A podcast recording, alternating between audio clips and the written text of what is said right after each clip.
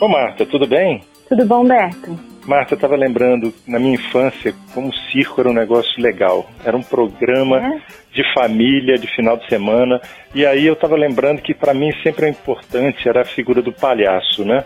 E uhum. aí eu, eu hoje entendi por quê. É porque normalmente vinha trapezista, malabarista, domador, só situação tensa, né? Aí, chegava, aí, vinha o palhaço, era aquele momento de relaxamento, de alegria. De dar uma relaxada. Uhum. É. Que o palhaço faz, né? Aquele, aquele trabalho tão bonito dos.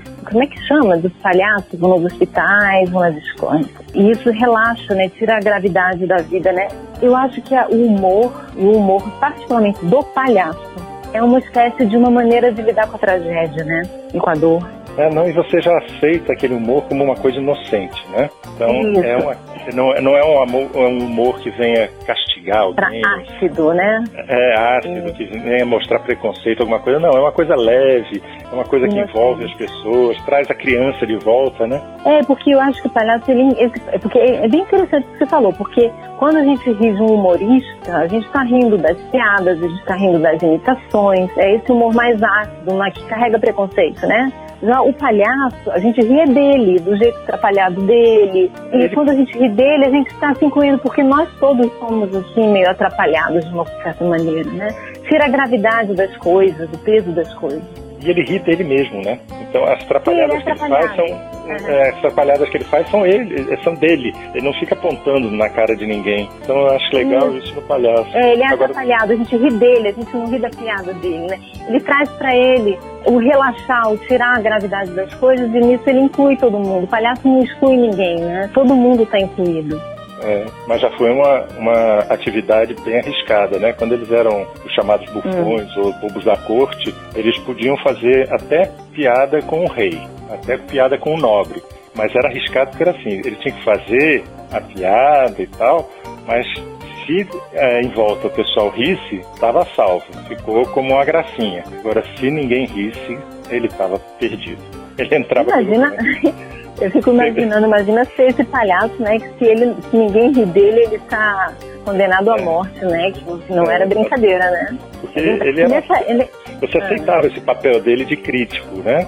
De crítico Sim. engraçado e tal. Mas tinha que ser engraçado. Se fosse só crítico, estava lascado. É porque é aquela história, quando ele sai do, talvez do, do lugar de palhaço para entrar no lugar do humorista, porque o humorista denuncia também, né? É, Tem esse lado mais ácido.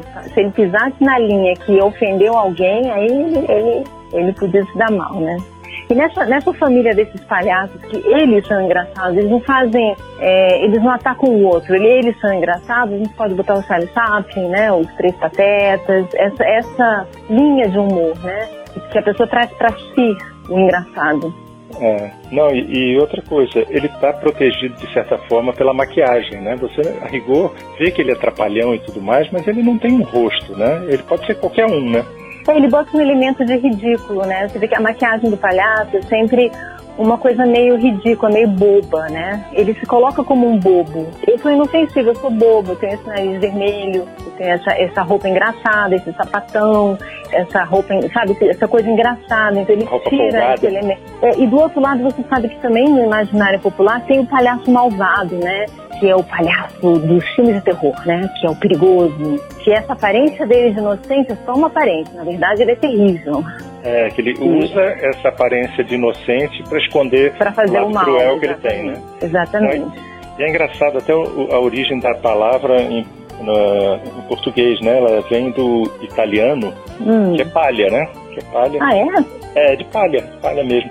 Porque, Mas por quê? É, é, porque eles vinham vestidos, os primeiros personagens vinham vestidos é, com uma roupa que era de tecido de colchão, colchão de, ah, desse de dormir de cama. E botavam dentro também palha, porque como eles faziam as estripulias, muito frequente, para não se machucar, eles botavam recheio de palha. Ah. Então foi ficando isso como, um, como se ele fosse um colchão ambulante sei, para eles poderem cair, tomar tombo sem se machucar. É, exatamente. Mas é isso tudo a gente só pode. É muito engraçado. E a gente só pode construir uma coisa, né, Humberto? Como que o humor e a leveza e não se levar muito a sério é importante, né?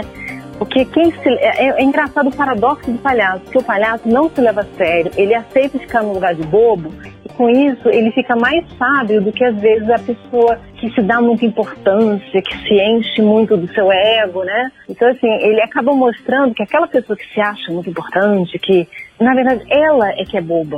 É, exatamente. Né? Não, isso que é interessante da figura do palhaço. Não, e, e o, a figura do palhaço também tem uma coisa que lembra. Você estava falando, me lembrei do, de uma frase do Mark Twain, que ele dizia assim: a fonte secreta do humor não é a alegria, é o sofrimento. Sim. Não existe humor no paraíso. É.